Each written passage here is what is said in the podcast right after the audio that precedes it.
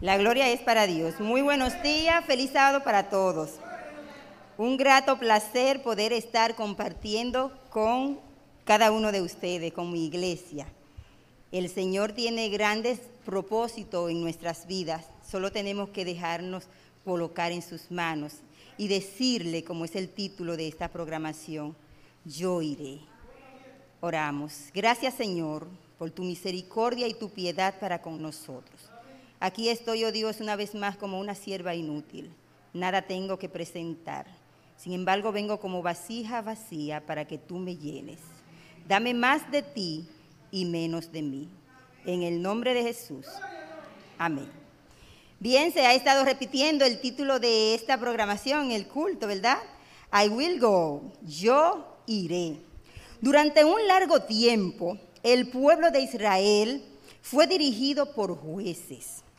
Uno de ellos, o el primero, fue Otoniel. Luego, Aot el zurdo.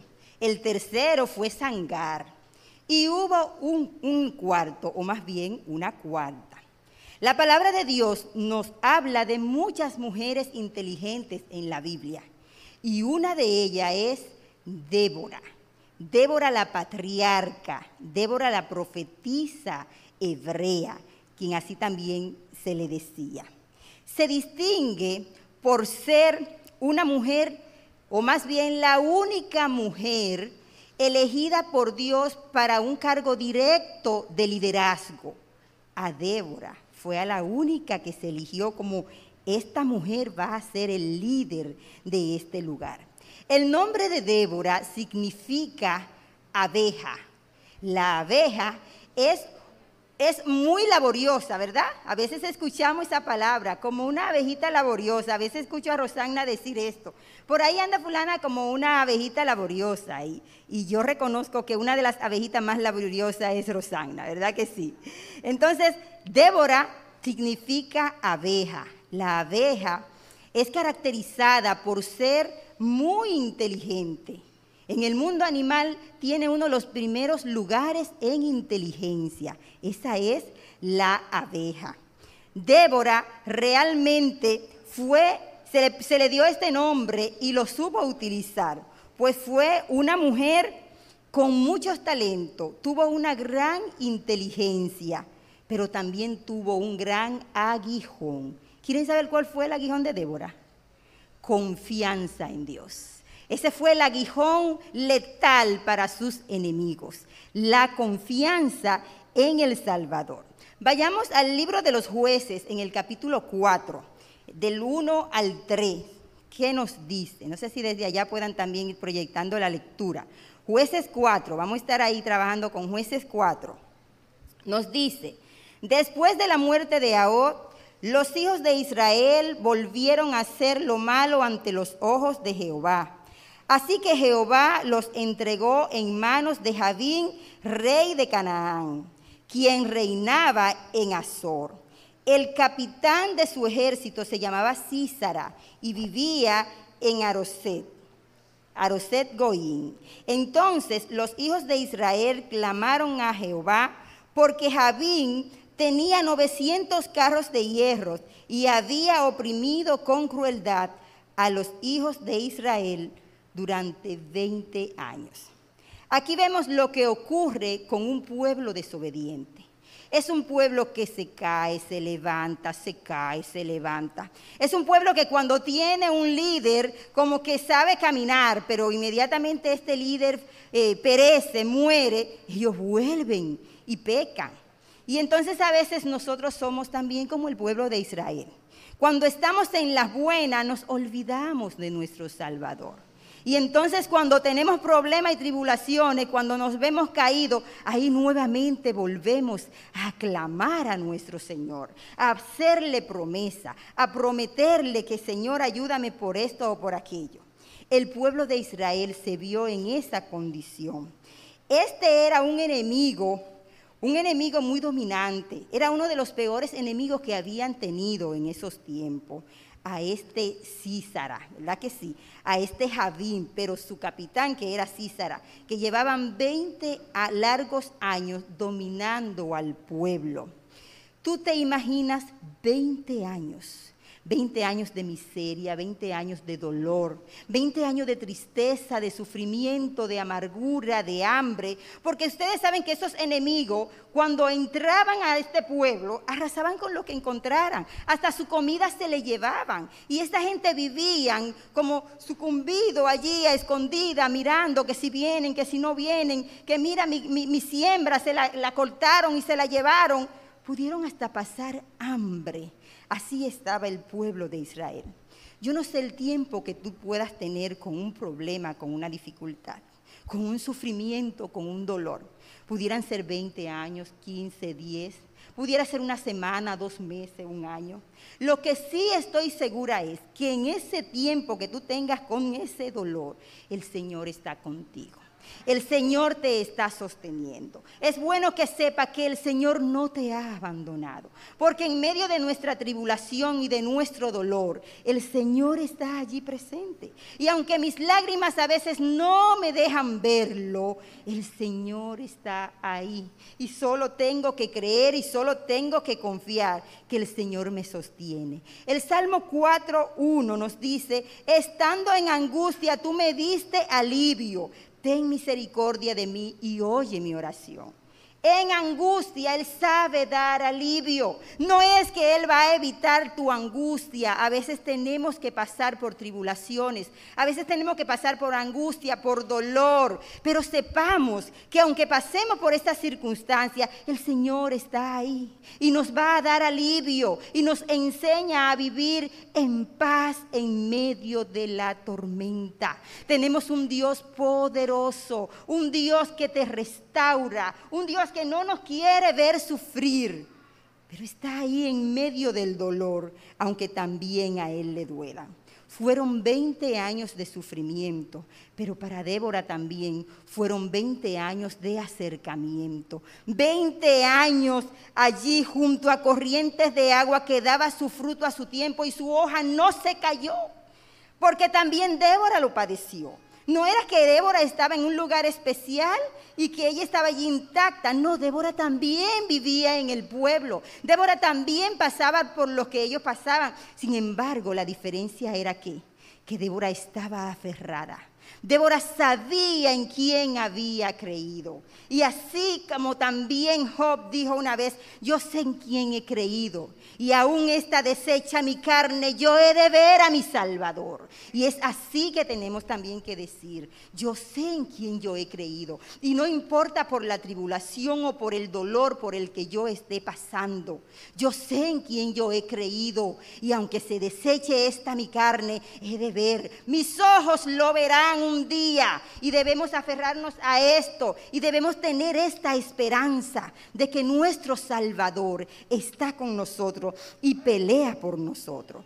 Jueces 4:5 nos dice, y acostumbraba sentarse bajo la, bajo la palmera de Débora, entre Ramat y Betel en el monte de Efraín, y los hijos de Israel subían a ella a juicio sin importar por la situación que estuvieran pasando, Débora tenía un lugar especial. Débora se juntaba allí. Fíjense que pusieron una palmera hasta el nombre de Débora. Parece que iba tanto a ese lugar que ya es como decir, bueno, ese es el asiento de fulano, porque solo se sienta en ese lugar, ¿verdad que sí? Y entonces Débora iba allí y desde allí hacía juicio y el pueblo iba y le contaba su dolor, le contaba su tristeza, le contaba los problemas, le contaban sus pleitos entre ellos. Y Débora estaba entre Ramat y Betel. Ramat que quiere decir alto lugar celestial y Betel casa de Dios. Es allí donde nosotros tenemos que ser plantío de Jehová. Es allí donde tenemos que estar detenidos sin importar el problema por el cual estemos pasando. En las alturas celestiales y en la casa de Jehová. Allí en un lugar especial, en comunión plena con nuestro Salvador. Y cuando nos plantamos allí, el Señor entonces nos da la fortaleza. Porque no es que el Señor te va a decir, ven, tú sales ilesa, a ti no te puede tocar nada. No, también me va a tocar.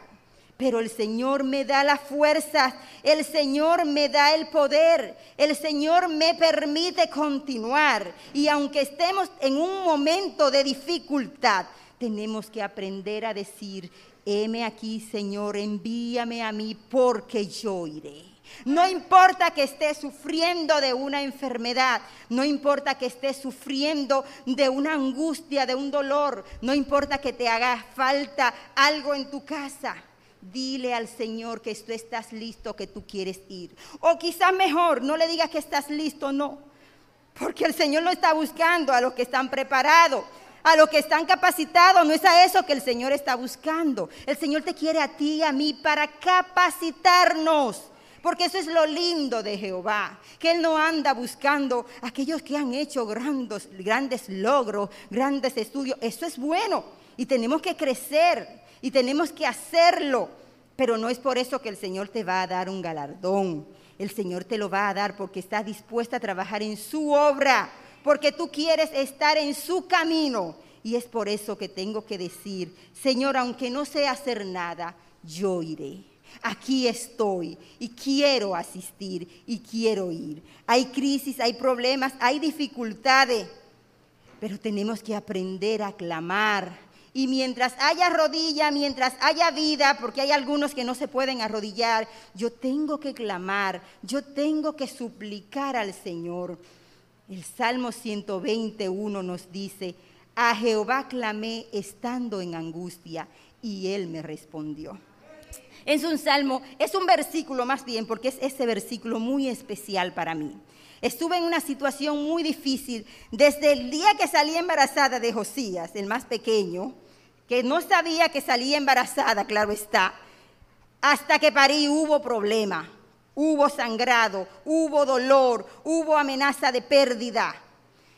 Y ya al final, con tan solo 35 semanas, hubo que ingresarme. Y al tercer día, cuando me hacen una sonografía, entonces el latido cardíaco está casi a 200, cuando lo normal es 160. El muchachito se me estaba muriendo. Y cuando yo como ginecóloga, que también soy, sé esto, ¿qué ustedes creen que voy a hacer? Llorar. Pero después que salieron mis lágrimas, también hice así y me las sequé. Y en la mañana yo había leído ese versículo muy de mañana.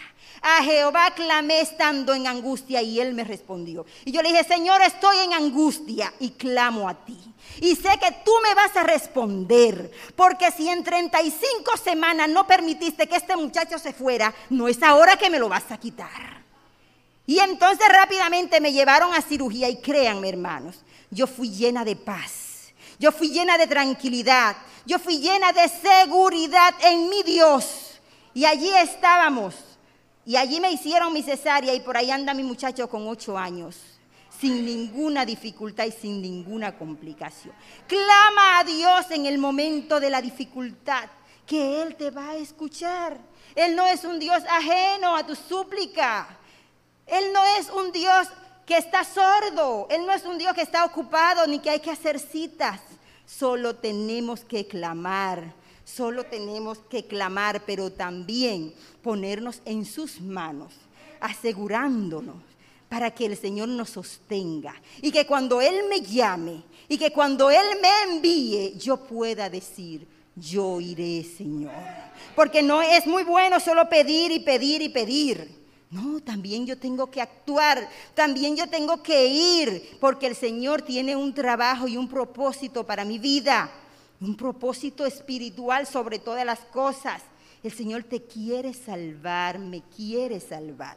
La palabra de Dios nos dice que los hijos estaban allí clamando, porque este era un enemigo muy, muy terrible. Este enemigo tenía una carrocería única, 900 carros de hierro. Es como decir, tiene 900 carros blindados. Usted sabe lo que es eso, ¿verdad? Y entonces los pobrecitos de Israel, ¿qué tenían? Nada.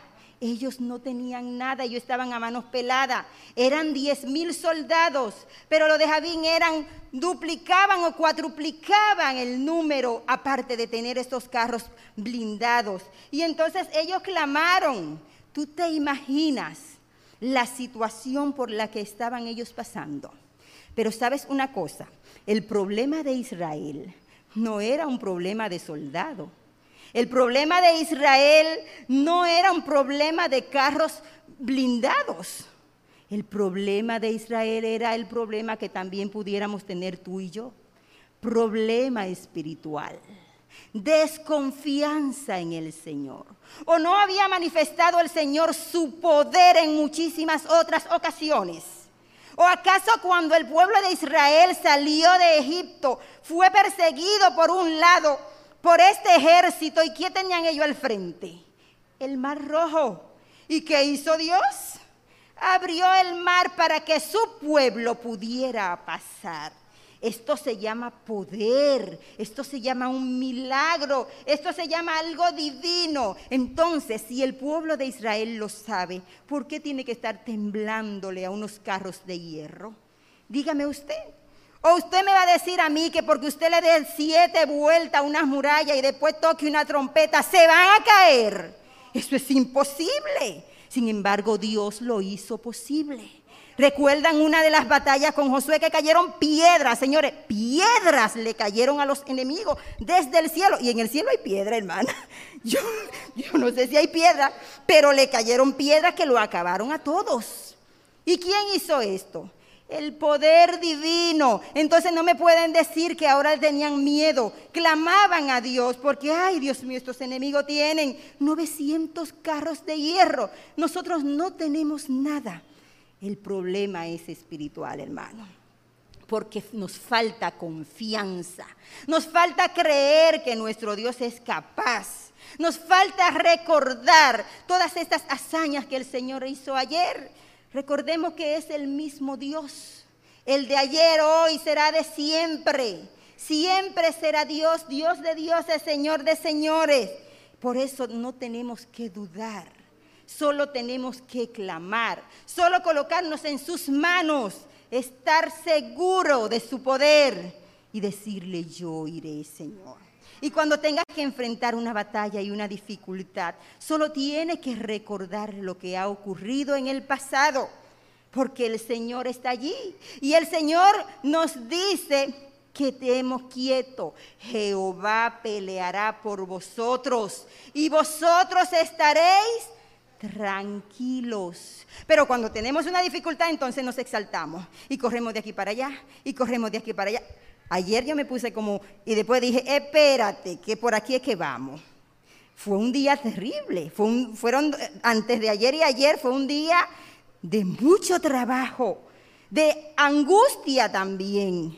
Pero yo después me frené y dije, yo sé en quién he confiado y si una hoja de un árbol no se cae sin que el Señor lo permita, entonces todo esto que está ocurriendo, el Señor lo permitió, el Señor lo sabía y yo solo tengo que depositar mi mochila. Y la deposité y tuve paz. Tuve paz en medio de una tormenta a la cual me encontraba en el día de ayer. Entonces, Débora fue una mujer que se mantuvo llena de paz pero en un lugar donde solo había paz. No, fueron 20 años de dolor, de sufrimiento, de tragedia para su pueblo. Pero 20 años de acercamiento, 20 años de oración, 20 años de estar allí de mano con su Señor. Jueces 5, 7 nos dice, las aldeas quedaron abandonadas en Israel, habían decaído, porque que esta gente se escondía porque lo tenía, era un azote, el enemigo era un azote. Hasta que yo, Débora, me levanté, me levanté como madre de Israel. Esto fue ya en el cántico de Débora, en el capítulo 5, que ya luego ustedes pueden leer para que ustedes vean cómo fue que se dio claramente esta victoria. Débora, mientras ministraba, sabía lo que estaba ocurriendo.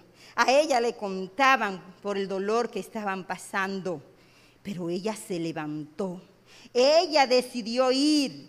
Ella decidió no quedarse haciendo nada, sino luchando. Y a veces queremos que los demás hagan todo. Y a veces decimos, bueno, pero es que en esa iglesia no se hacen buenos programas. Pues intégrate y dale una idea. Es que en esa iglesia las escuelas sabáticas son tan desabridas. Pues si tú tienes algo bueno, búscate esa directora y dile, mira, yo quisiera que hiciéramos tal cosa. Pero es más fácil decir, es que eso no sirve, es que esa gente no está en nada. Pues si tú estás en algo, ayuda, que yo estoy segura que nadie te va a decir que no.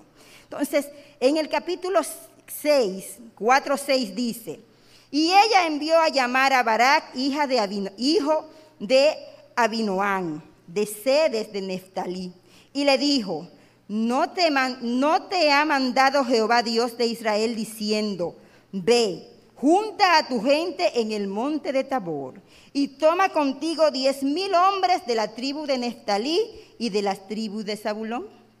Mandó a llamar a este hombre.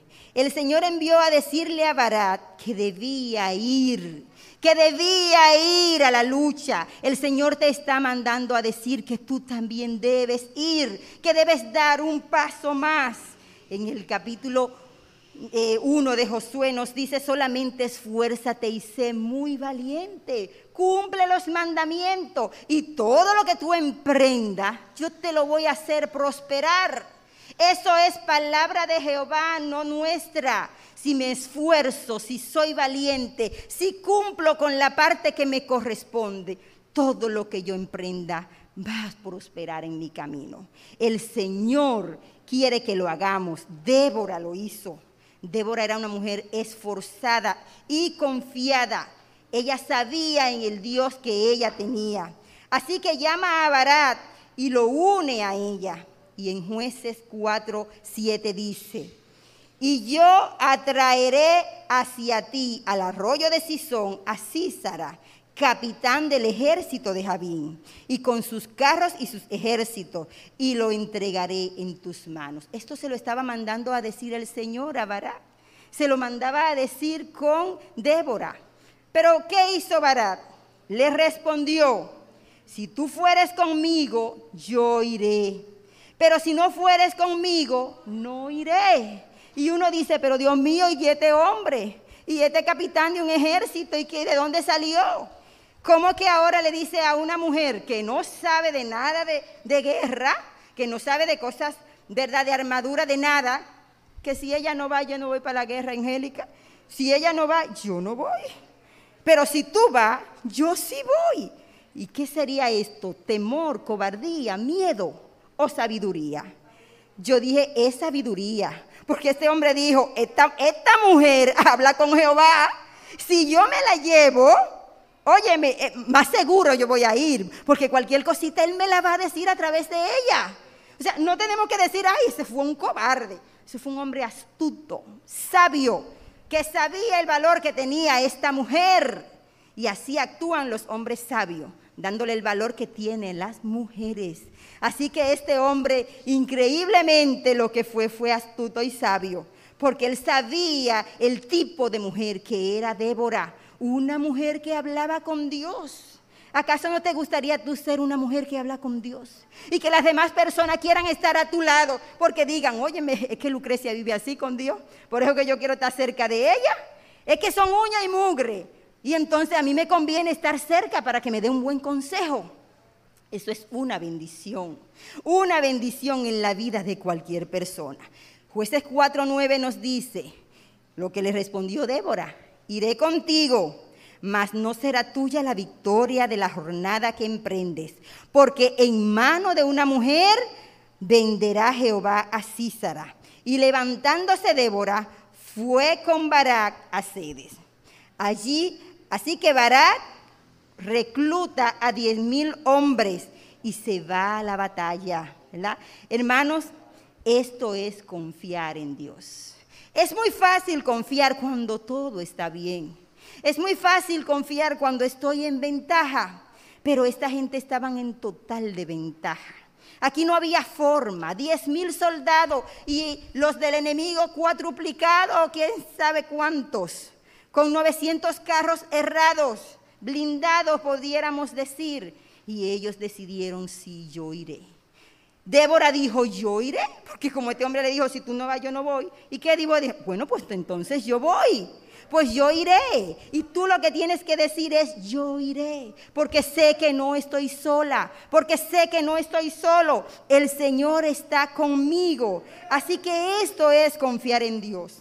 Confiar en Dios no es cuando las cosas marchan bien. Cuando estoy gozosa, no, es cuando también estoy en el dolor, en medio de la tormenta y la dificultad. Saber que en medio de mi angustia el Señor está allí, que el Señor me responde. Jueces 4:14 nos dice, entonces Débora dijo a Barat, levántate, porque este es el día que Jehová ha entregado a Císara en tus manos. ¿No ha salido Jehová delante de ti? Miren por qué es que yo iré ¿No ha salido Jehová delante de ti? Y Bará descendió del monte de Tabor y diez mil hombres en pos de él. Esta mujer le aseguró y le dijo, no ha salido Jehová delante, ya él se fue adelante, así que arranca y vete, vámonos. El Señor está delante de ti, el Señor pelea por ti. No temas, gusanito de Jacob, es el Señor que te sostiene de su brazo derecho y te dice, no temas. Yo te ayudo porque el Señor no te ha dado un espíritu de cobardía, sino de poder, de amor y de dominio propio. No hay nada que temer. La batalla está asegurada. La victoria garantizada porque el Señor está delante. Él es quien toma el control. Si tú te pones en sus manos, si tú le permites que Él haga contigo como a Él le plazca, créeme que lo único que a Él le place es hacer el bien. Lo único que a Él le place es salvarte y ver un hijo y una hija íntegra y llena de virtudes. Esto es una característica maravillosa la que tuvo este hombre. Barak tiene solo 10 hombres, Císara 900 carros, miles de hombres, se van al combate. Débora habla como si la victoria ya estuviera asegurada. ¿No se ha ido Dios delante de ti? ¿Ya no te lo entregó? Pero todavía eso no había pasado. Sin embargo, ¿cómo es que habla Débora? Como que ya ocurrió, porque esto es lo que es confianza. Yo he tenido pedidos que ya después no se vuelven pedidos, sino agradecimiento. Gracias Señor por esto, pero todavía no ha llegado. Pero yo sé que me lo va a dar. Y entonces luego ahí lo veo. Porque tenemos que confiar. Debes confiar en la palabra de Dios. ¿Cómo, pueden diez mil hombres derrotar una cantidad de soldados como la que tenía Císara? ¿Cómo con todo ese aparataje? Eso humanamente no es posible. Eso es imposible, pero lo hizo Dios. Y es ahí donde Él se deleita en las cosas imposibles. Y cuando son más difíciles, entonces más cerca está. En jueces 4:15 dice, y Jehová quebrantó a Císara, a todos sus carros y a todo su ejército a filo de espada delante de Jehová. Señores, va, delante de Bará. Bará estaba ahí parado con su soldado allá atrás. ¿Y qué hizo cuando vino ese ejército al arroyo seco? El Señor lo quebrantó a filo de espada. ¿De dónde salieron? Bueno, solo Dios lo sabe, porque así es que Él trabaja. Tuvo que ir César, no hizo nada. No hizo nada. Entonces el Señor te garantiza seguridad. Solo tienes que confiar, solo tienes que decirle, sí Señor, yo voy a ir. Porque sé que no estoy sola, porque sé que no estás solo. El Señor está contigo. Finalmente el pueblo de Israel quedó libre, libre de una forma asombrosa. El Señor es maravilloso. El Señor es glorioso. Y Él solo quiere cosas buenas para ti. Él solo tiene pensamientos de bien y no de mal. Y hasta que no entendamos esto, no vamos a salir a la lucha y a la batalla. Isaías 55, 8 y 9 dice, porque mis pensamientos no son vuestros pensamientos, ni vuestros caminos mis caminos, dice Jehová. Como son más altos los cielos que la tierra, así son mis caminos más altos que vuestros caminos y mis pensamientos más que vuestros pensamientos. Tu pensamiento no es el de Dios. El pensamiento de Jehová es otro. El plan del Señor es otro. Tiene un propósito en tu vida que quieres realizar. Pero tú tienes que permitirlo. Porque recordemos que Dios es un Dios caballeroso y que no entra a la fuerza a ningún corazón. Y que si yo no abro esa puerta, Él nunca va a entrar. Y que Él tiene planes maravillosos para mí, pero yo debo permitirlo. Yo debo confiar. Débora confió en Dios y dijo, yo iré. Con todas las desventajas que tenía, la valentía de Débora fue algo asombroso. Pues una cosa es levantarse cuando todo está a tu favor y otra es levantarse cuando la facilidad de ganar es cero. Eso es valentía. Pero Débora dijo, yo iré.